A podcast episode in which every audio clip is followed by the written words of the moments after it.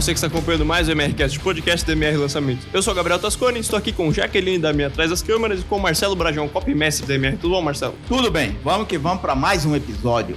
é nóis. Então, para começar o episódio de hoje, Marcelo, vamos lembrar um pouco que a gente falou no episódio anterior. A gente falou no episódio anterior sobre a frase coringa de Blair. É a única coisa que eu vou dizer. É uma frase que muda a sua vida se você entender ela profundamente, como eu explico no episódio anterior. Então, depois desse episódio aqui, vai lá e vê o anterior também. Muito bom. Você começa, tá tipo Scooby-Doo, cheio é. de mistério. Cheio. Cheio de mistério. Cheíssimo. Então é isso, termina de escutar esse daqui, depois volta lá e entenda a frase coringa de Blair. E que, aliás, é um episódio histórico. É verdade. Histórico. Muito bom. Então, para começar o episódio de hoje, Marcelo, o que, que a gente vai falar? Hoje a gente vai falar um monte de coisa. Entre elas, vamos falar sobre o tipo de pesquisa mais importante que há. Né? Existem várias formas de fazer pesquisa, várias pesquisas a serem feitas quando você vai escrever um copy ou vender alguma coisa mas existe uma que eu, euzinho, eu, Marcelo, considero a mais importante. Você pode achar que é outra. Tá tudo certo. Mas para mim, a que, a que tem mais relevância e importância por, por, por ser a pesquisa que mais me dá elementos para ter um bom copy, é essa que eu vou falar hoje. Muito bom. Então, dentre todos esses tipos de pesquisa, você falou alguns deles lá no copy dele, eu vou ler aqui que são alguns. Uhum.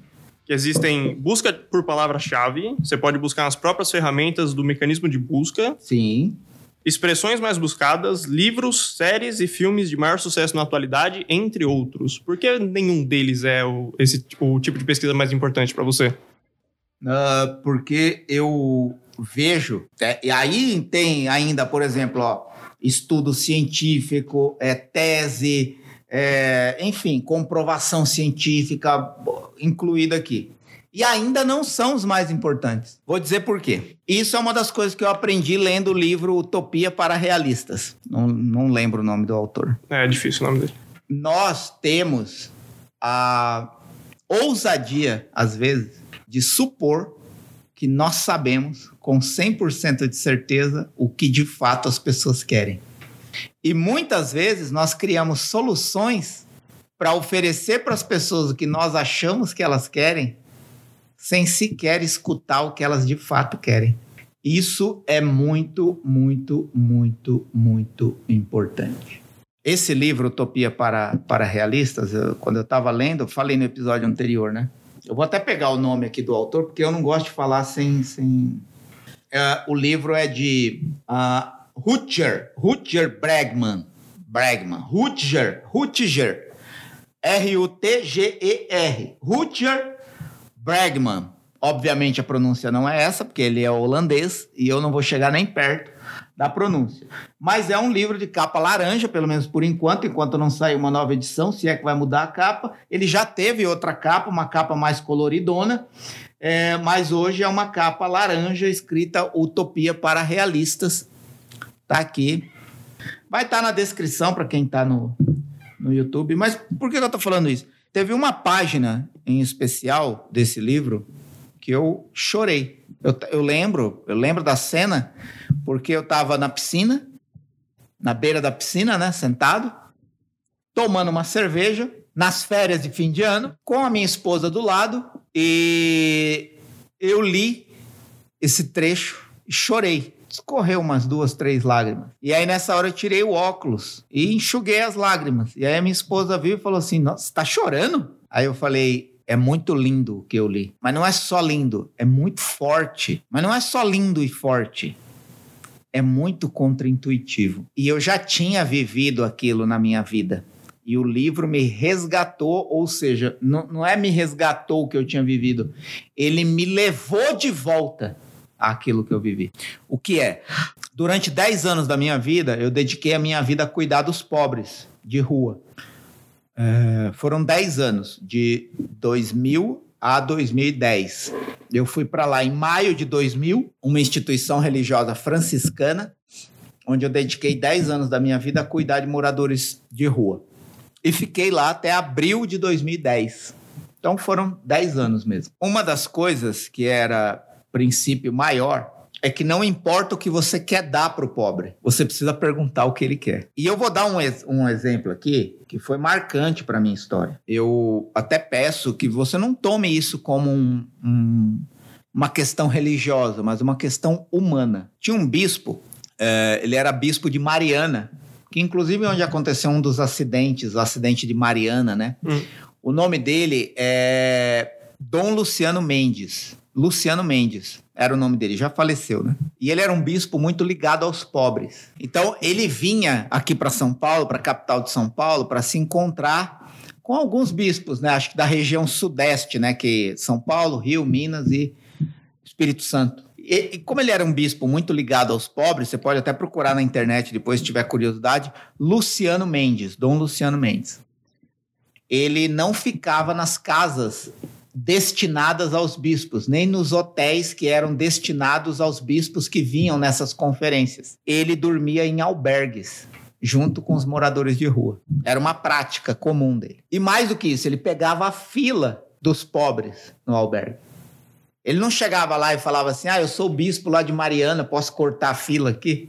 Vou dormir no albergue". Não, ele pegava a fila junto e aí um dia ele numa dessas filas no albergue para dormir, ele, ele conheceu um morador de rua. E aí esse morador de rua falou assim: "Você é aquele bispo, né, que ajuda os pobres?". Aí ele falou: "Sou". É, e aí o, o, o morador de rua falou assim para ele: "Te desejo sorte, porque é muito difícil encontrar alguém assim". Ah, mas por que, que você está falando isso? Porque é um ou outro que faz o que você faz. A maioria quer a gente longe. E a, e a igreja tinha várias obras e tal. Aí ele falou assim: Mas o que, o que de fato você espera que a igreja faça por você? Às vezes, Luciano, eu só queria que ela deixasse eu usar o banheiro das igrejas. Às vezes eu só queria isso. Mas aí eu entro e me jogam para fora. E me dão comida, me dão roupa, mas às vezes eu só queria usar o banheiro. Isso é uma prova de que nem sempre a gente sabe o que as pessoas querem. Às vezes a gente só acha, porque a gente não está na pele das pessoas.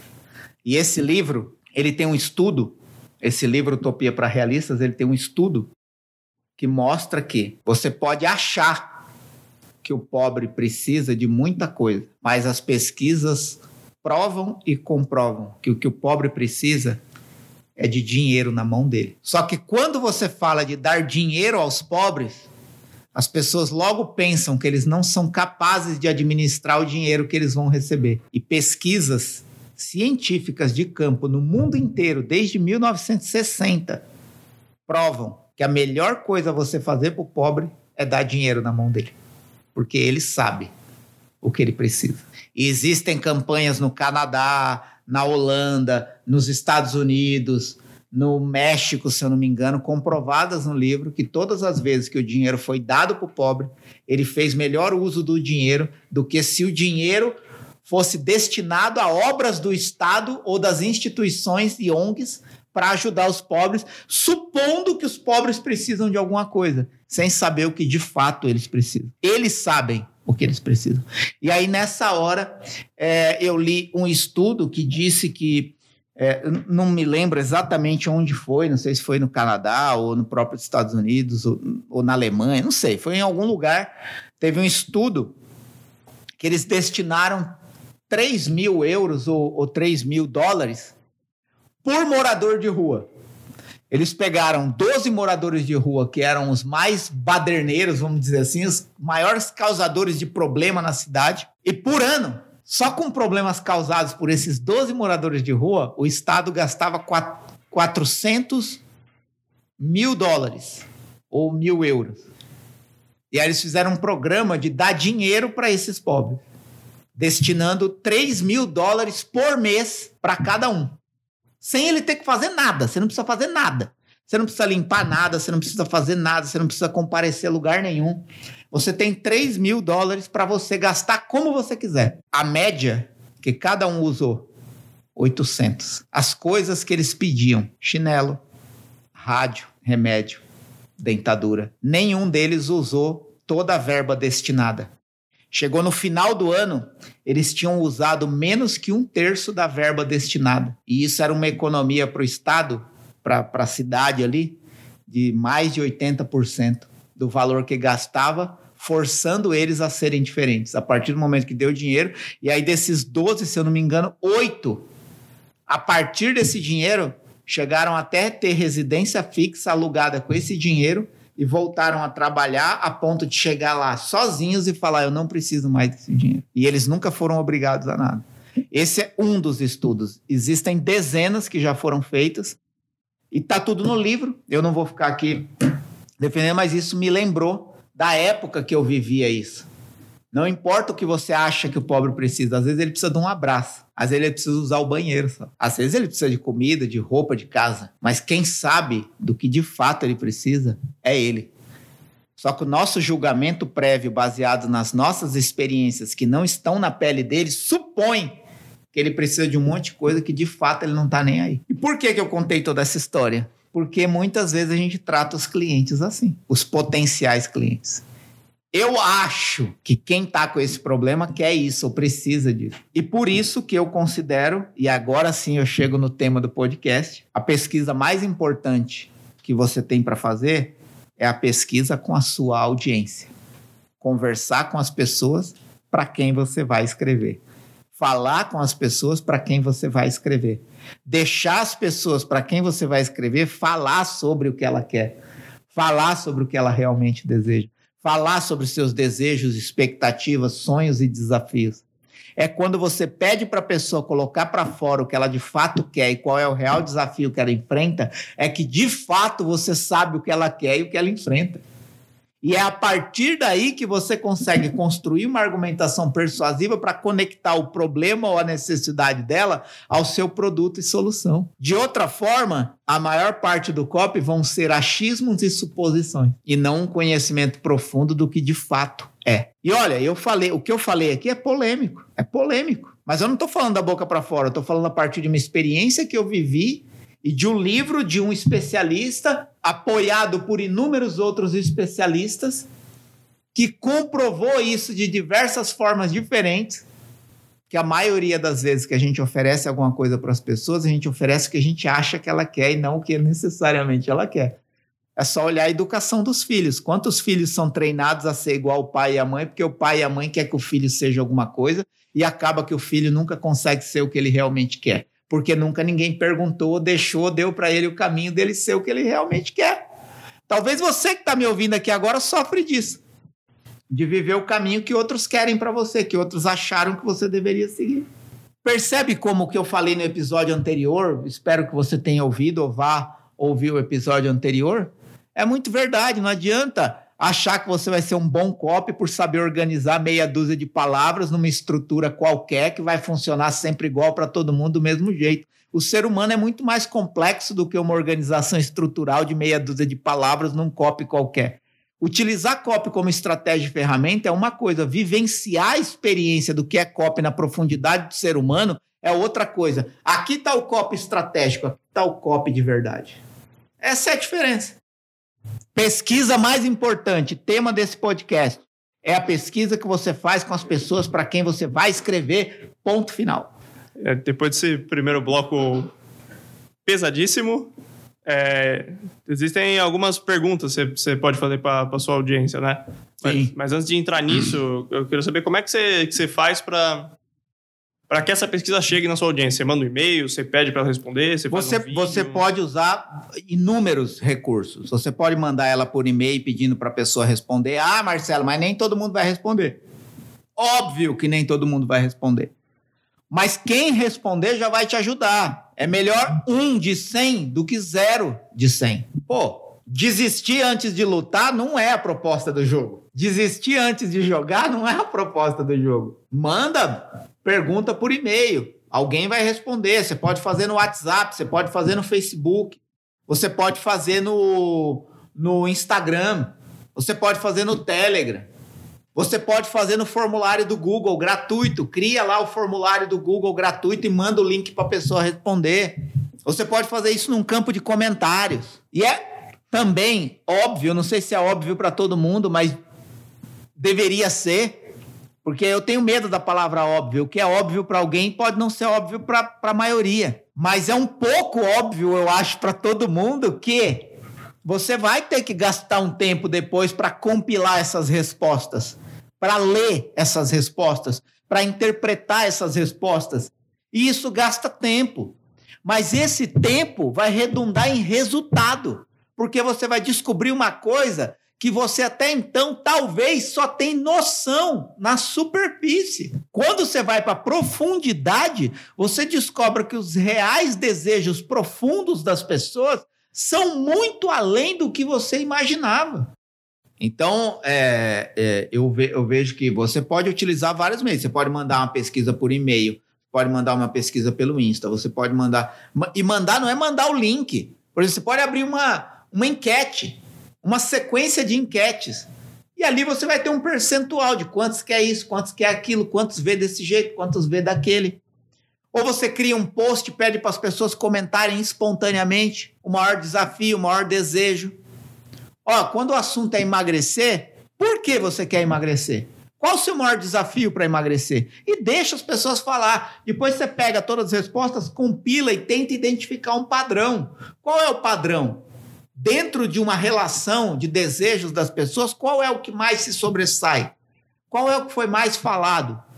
E outra forma, que é uma forma talvez simples e prática, é você criar um formulário mesmo no Docs lá, tal, coloca pergunta, campo de resposta, pode ser resposta para a pessoa é, ticar alguma alternativa ou escrever mesmo abertamente, depois você vai, interpreta isso e utiliza isso a seu favor no copy porque você. Eu gosto de dizer que quando você faz pergunta, pesquisa com a audiência, a audiência te diz o que você tem que escrever no copy para ela aceitar o que você está dizendo. Você pode ver, cara, os maiores líderes, vamos dizer assim, de, de multidões, eles simplesmente reproduzem o que as pessoas querem ouvir. Porque as pessoas já disseram antes o que ele tem que dizer para elas seguirem ele. A mesma coisa no copy. Quando você escuta as pessoas, você usa as palavras das pessoas a seu favor no copy. É nessa hora que você cria identificação e conexão e a pessoa passa a acreditar mais naquilo que você está escrevendo. Porque você está escrevendo na língua dela, atendendo a necessidade dela e ajudando ela a vencer os desafios que ela tem para conseguir o que ela busca. Então, é uma cadeia de interpretação. Você não pode escrever um copy desconectado da pessoa para quem você escreve jogar ele ao vento tentando a sorte como se fosse um panfleto jogado de helicóptero. Muitas pessoas escrevem copy como se joga panfleto de helicóptero. É que vocês não são da época, muitos não são da época, mas eu sou de uma época que na, na eleição tinha helicóptero jogando panfleto. Hoje não pode mais. Graças a Deus, né? Mas passava o helicóptero em cima das escolas aquela chuva de panfleto. Tem gente que escreve cópia assim. Ah, eu vou escrever e vou disparar que nem panfleto. Se vender, amém. Mas o resultado da eficácia desse processo é tão pequeno que não vale a pena reproduzir isso. Todo o tempo que você gasta replicando copy que não funciona, você poderia gastar estudando a audiência para quem você escreve. E aí a audiência, na resposta da pesquisa, vai te dizer o que você tem que escrever no copy para ela acreditar e comprar. É isso. Muito bem, você falou de, da pesquisa, né, que é importante, e meio que, que a pessoa tem que fazer com o que ela quer saber da audiência, né? Mas você tem três perguntas que você nunca deixa de fora de nenhuma pesquisa. Exato. Quer falar um pouco delas? Quero. Vamos lá.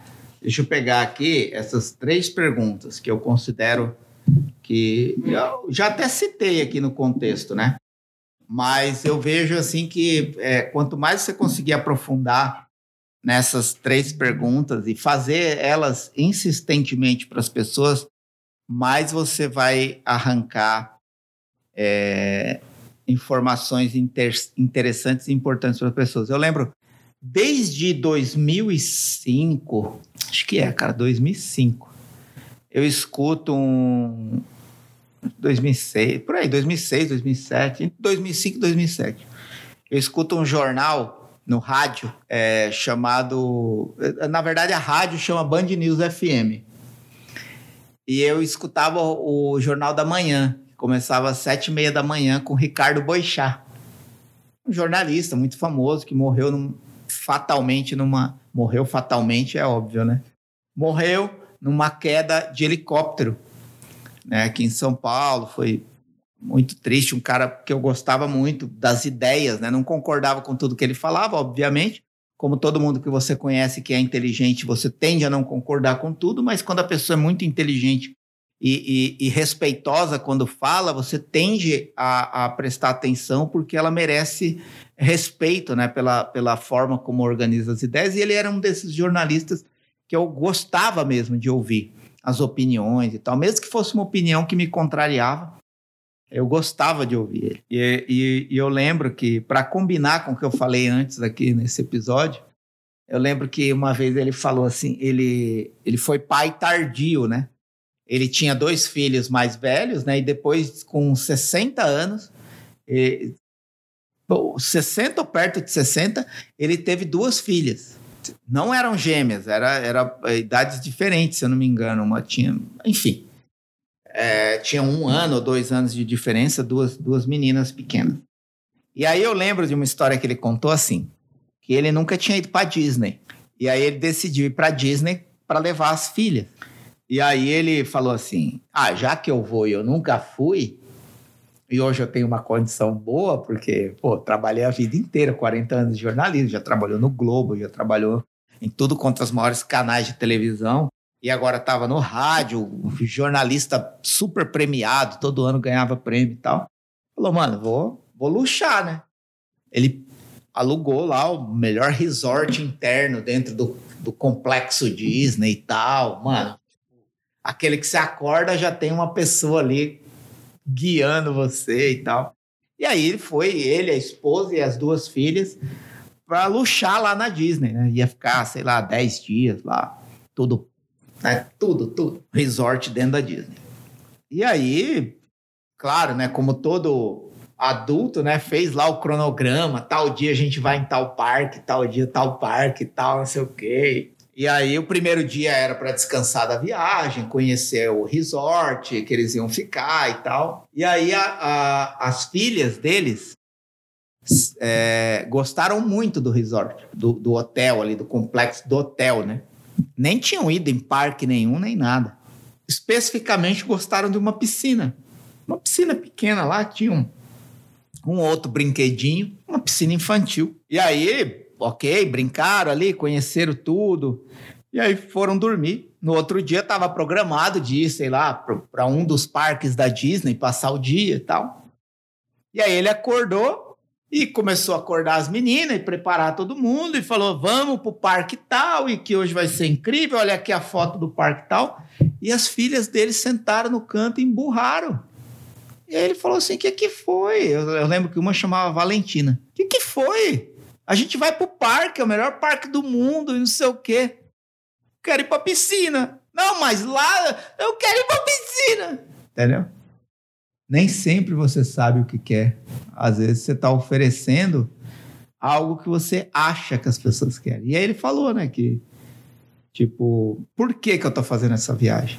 Eu tô justificando que é para elas, mas é que eu quero fazer. Percebe como o gosto, interesse, percepção do que as pessoas realmente querem pode ser muito diferente do que você acha, imagina, busca ou pretende. E aí as filhas dele, para ir para o parque da Disney, tiveram que passar mais um dia na piscina, inteirinho.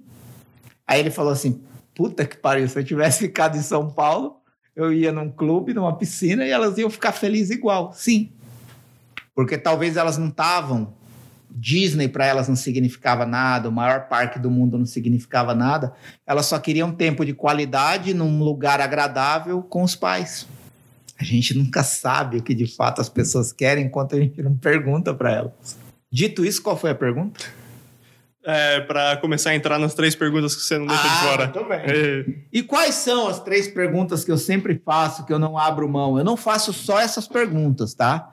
É, eu faço muitas outras perguntas, mas não vou conseguir detalhar aqui. Mas uma das três que eu sempre faço é: por que você quer saber mais sobre isso? Por que você quer saber mais sobre artesanato? Por que você quer aprender mais sobre coaching? Por que você quer entender melhor sobre gestão de empresas? Por que você quer saber mais sobre como ganhar dinheiro no mercado financeiro? Por que você quer? Entendeu? Por quê? Por que você quer saber mais? Por que você quer emagrecer? Por que você quer falar inglês? Não é tão simples, é tão bobo, né? Mas por quê? Eu te garanto que quando você perguntar por que a pessoa quer emagrecer, ela não vai falar para perder peso. Por que você quer falar inglês para me tornar bilíngue? Ela não vai responder. Ela vai responder tanta coisa que você não imagina, tanta coisa mais interessante para ela. É, é, chega a ser emocional quando você faz uma pergunta tão simples assim. E, e, o mais legal é quando você não coloca a pessoa numa situação controlada, em que ela fique querendo pensar em qual é a melhor resposta. Isso acontece muito em entrevista. Entrevista de emprego. A pessoa está ali numa situação de estresse, é inegável. E aí você vai, por que você quer trabalhar com a gente? Não, porque a sua empresa é a melhor empresa do mundo, porque é a sua agência que faz os melhores lançamentos, porque. E às vezes a pessoa nem está falando a verdade, porque ela está numa situação controlada de estresse. Quando ela anonimamente pode expor livremente o que ela realmente pensa. Por exemplo, uma resposta legal para quem quer trabalhar na MR. Eu quero me aproveitar do conhecimento de vocês e ajudar a transformar a vida de muitas pessoas. É o que a maioria quer. Mas ninguém fala isso numa entrevista. Ou simplesmente o cara falar assim, a real, né? Não, mas é porque eu preciso de emprego e preciso de dinheiro. E vou dar o meu melhor para fazer valer o que você vai me pagar. Então, assim, é, é, essa liberdade, é, é, fazer as perguntas simples e dar liberdade para as pessoas responderem, é muito poderoso isso. E aí tem algumas coisas que você pode fazer para facilitar a resposta das pessoas, porque ela pode não ter clareza ou pode não. Na verdade, assim, ó, você pode, com uma pergunta muito aberta, porque, por exemplo, você pode fazer essa pergunta, se for um formulário, a pessoa pode ir lá escrever a resposta. Essa é uma forma. Só que a pessoa, de repente, pode dizer que quer alguma coisa que você não consegue corresponder. Por exemplo, eu quero aprender a investir no mercado financeiro porque eu quero ficar rico em um ano. Você não consegue atender isso. Então não adianta se aventurar a prometer isso ou iludir a pessoa com isso. Então, em alguns mercados e algumas situações, talvez valha a pena você criar alternativas para a pessoa escolher a principal ou as principais. Mas todas as alternativas que você coloca, você pode corresponder. Vou dar um exemplo aqui de um, uma pesquisa assim que a gente fez e que funcionou muito bem. Por que você quer aprender mais sobre artesanato? Aí tinha lá quatro opções terapia, hobby, profissão, outros. Em um ano que a gente foi fazer o lançamento, ganhou terapia. Então, onde eu foquei? Artesanato para terapia. Para superar um momento difícil, para superar uma fase difícil, para te tirar do baixo astral, para te colocar para cima, para você se sentir valorizada. Por quê? Porque a maioria disse que estava procurando artesanato por terapia. Aí o país passou por uma crise muito grande econômica. Aí a gente foi fazendo outro ano o mesmo lançamento para a mesma especialista do mesmo produto. A mesma pesquisa. Qual o maior desejo das pessoas? Profissão. Eu quero aprender artesanato para ganhar dinheiro. Aí onde foi o foco do meu copy? Se você aprender artesanato do jeito que eu vou te ensinar, você pode ganhar de tanto a tanto por mês. Você pode, em cada peça, ganhar tanto. Você pode investir tanto e lucrar tanto. Porque isso também é um ponto de atenção. As mudanças sociais, econômicas, culturais, políticas de uma cidade, de um estado, de uma região, de um país, mudam as prioridades das pessoas. Então, é, é, é outra coisa que precisa estar muito atento. E essa pergunta aqui te ajuda. Então, às vezes, por exemplo, a gente podia atender sobre três linhas. O artesanato ajudava a pessoa terapeuticamente falando, a laborterapia, ajudava a pessoa é, a se sentir, a, a, a, explorar melhor o tempo, o tempo, o tempo dela, é, funcionando como um hobby, né? Para a pessoa não perder tempo ali na televisão, na internet com coisas inúteis e pouco produtivas, ela poderia gastar esse tempo produzindo alguma coisa útil. E uma terceira coisa que a gente pode, uh, poderia explorar seria ganhar dinheiro com isso viver profissionalmente de artesanato. E aí é, tinha essas três alternativas, porque aí eu filtrava. Alguma coisa que viesse muito fora disso, eu sabia que eu não ia poder atender, então não adiantava deixar as pessoas falarem sobre isso. Então, isso é o que a gente chama de pergunta com, com resposta controlada. Né? Eu chamo assim, tá? Os peritos em métodos de pesquisa têm os seus nomes técnicos. Eu chamo de, de pesquisa com resposta controlada. Pergunta simples com resposta controlada.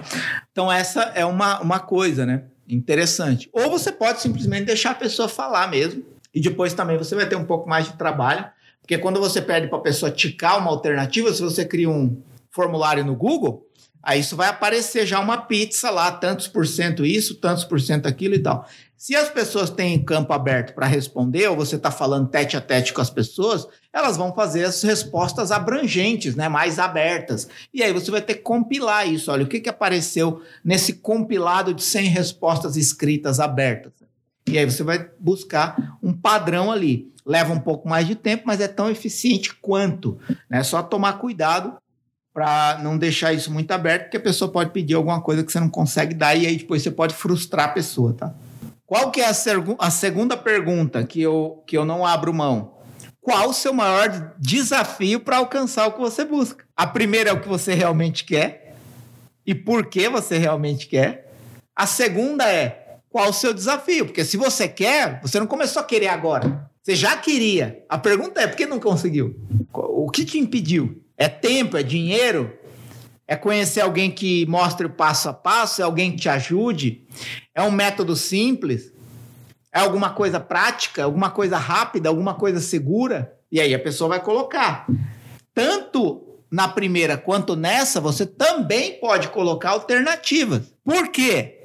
Porque de repente a pessoa fala assim: gente, eu estou dramatizando aqui, não leva essas coisas nunca para o lado pessoal, tá? porque eu, eu, eu, gosto de ter cuidado com as coisas que eu falo para não, não, não, levantar margem a uma, uma colocação injusta ou ofensiva até. Mas, por exemplo, eu estou viajando aqui, tá? Ah, eu quero emagrecer. É, mas para emagrecer você precisa fazer exercício. Ah, por que, que você. Qual o seu maior desafio? Eu sou doente, eu tenho uma doença. Acabou. Como é que você vai ajudar a pessoa? Acabou. Você não adianta mais prometer o método número um. A pessoa não tem saúde para executar. Então você tem que tomar cuidado com isso também. Claro que eu tô, tô dramatizando num ponto extremo aqui para você entender o ponto. É que às vezes você faz uma pergunta e na resposta a pessoa não tem parâmetro de controle ou referência. Então ela foge muito da resposta. Você corre esse risco quando você deixa a pessoa responder abertamente, principalmente em formulários. Então, às vezes, quando você pergunta qual o maior desafio que você enfrenta para conseguir o que você quer, talvez valha a pena você colocar alguns desafios como itens que ela pode escolher, mas que são desafios que você pode superar com o seu método. Por exemplo, eu dei no primeiro exemplo, eu dei o exemplo do artesanato. Agora eu vou dar um exemplo do mercado financeiro. Os primeiros lançamentos que eu fiz do mercado financeiro há quatro anos atrás, eu colocava uma pesquisa assim: todo mundo quer mais dinheiro. Beleza. A pergunta é: você não passou a querer agora, você sempre quis. Por que você não conseguiu? Investir melhor o seu dinheiro, por exemplo, ou conhecer métodos de investimento mais lucrativos para o seu dinheiro? É tempo para se dedicar e procurar as melhores oportunidades? É um método passo a passo que seja simples e prático de executar? São especialistas independentes que não têm o rabo preso com nenhuma instituição financeira que te daria mais segurança? Esse é o desafio? Ou o desafio é que de tudo que você ganha, você sequer tem dinheiro para investir? Percebe? São quatro desafios totalmente diferente um dos outros, um do outro. E a pessoa pode ticar qualquer um. O que a maioria escolher vai ser o primeiro ponto que eu vou combater no meu corpo. Vamos supor que a maioria coloca lá: eu não tenho tempo. Aí no copy vai estar tá lá: apenas alguns minutos por semana são suficientes para você aplicar essa metodologia e ter lucros tantas vezes maior do que os investimentos convencionais. Pronto, resolvi. Esse era o desafio? Está aqui a solução. Ah, o meu desafio é que parece que tudo é muito complexo. Eu queria um passo a passo simples. Aí, se a maioria responde isso, o que, é que você vai destacar no seu copy? A partir de agora, eu vou te mostrar um passo a passo simples que você pode executar e mesmo pessoas que nunca investiram antes podem fazer. Resolvi. Percebe como o que a pessoa me diz é o que eu uso a favor e ao mesmo tempo a favor do copy para persuadir ela? que ela está me dizendo qual é o maior desafio. Então adianta eu mirabolizar, inventar, criar qualquer coisa? Não, ele já está dizendo, meu maior desafio é esse. Então, qual é o maior desafio que eu vou combater no COP? Esse. E aí eu vou hierarquizando. De acordo com as respostas, ah, a maioria respondeu isso, então vamos combater isso. Depois responderam isso, vamos combater isso. Então, é qual é o seu maior desafio para alcançar o que você busca? A primeira pergunta: por que você quer mais sobre isso? Por que você quer aprender sobre isso? Por que você quer algo essa solução e depois qual é o seu maior desafio para conseguir isso? Qual tem sido o seu maior desafio até agora para conseguir o que você busca? E aí a última pergunta da qual eu nunca abro mão é: se você tivesse uma hora, um tempo, um momento comigo para conversar comigo pessoalmente, qual pergunta você me faria? E aí, meu, tipo, você vai encontrar muita coisa. É, é nessa hora que muitas pessoas revelam o seu estado emocional, às vezes, de, de indignação com uma situação, ou com um vilão, ou com um inimigo, ou com uma circunstância, uma situação. As pessoas colocam para fora nessa hora. Por exemplo, você que está assistindo aqui no YouTube. Quem está no, no, no, podcast, no, ouvindo, né? Quem está ouvindo não vai ter essa oportunidade, mas quem está aqui assistindo pelo YouTube, se você tivesse uma hora para falar comigo pessoalmente, Marcelo Bragion, qual pergunta você me faria para chegar onde eu estou? Coloca aí nos comentários. Nessa hora, você que está me ouvindo tem liberdade plena de fazer a pergunta que você quiser. E aí, quanto melhor a sua pergunta, maior o potencial de uma resposta que vira o jogo na sua vida. Porque poucas pessoas param para pensar nisso. O que mobiliza as pessoas no mundo não são as respostas as respostas acomodam. Porque você chegou no objetivo. Um corredor, quando ele chega na linha de chegada, ele não continua correndo. Ele para e senta. é a resposta. O que estimula são as perguntas. Saber fazer perguntas é uma das maiores artes que você pode. É uma das maiores habilidades que você pode desenvolver na vida. Tá aí as metodologias de coaching que não deixam mentir. Saber fazer as perguntas certas, na hora certa, para a pessoa certa, é o que vai mobilizar todo mundo na, no, no, na, na busca por uma resposta, por uma solução.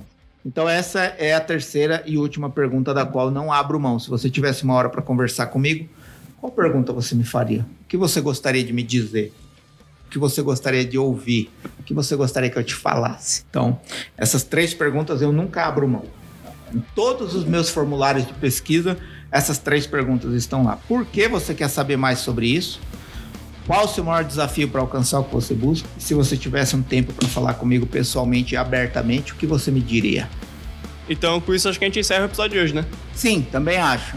Muito bem, então alguma consideração final, Marcelo? Algum comentário? É, a, a consideração final é você, você que está me ouvindo ou assistindo, faz esse exercício, né? Quando você for oferecer alguma coisa para as pessoas, pergunta, faz o exercício de antes de oferecer qualquer coisa, perguntar o que as pessoas querem. Eu acho que isso vai mudar muito a sua perspectiva em relação ao que as pessoas querem. De fato querem. E o que você tem nas mãos para oferecer para as pessoas. É isso. Show. Então, onde você tiver, tem playlists e listas de reprodução para os outros episódios do MRCast. Se você estiver no YouTube, na descrição tem links importantes. Se você estiver no Spotify ou outra plataforma de reprodução de áudio, você entra no Instagram do Marcelo, arroba Marcelo Bragion, e lá você encontra os mesmos links. É, deixa um comentário, deixa seu like, compartilha com quem você acha que vai gostar também. E é isso. Muito obrigado a você que acompanhou até aqui e até mais.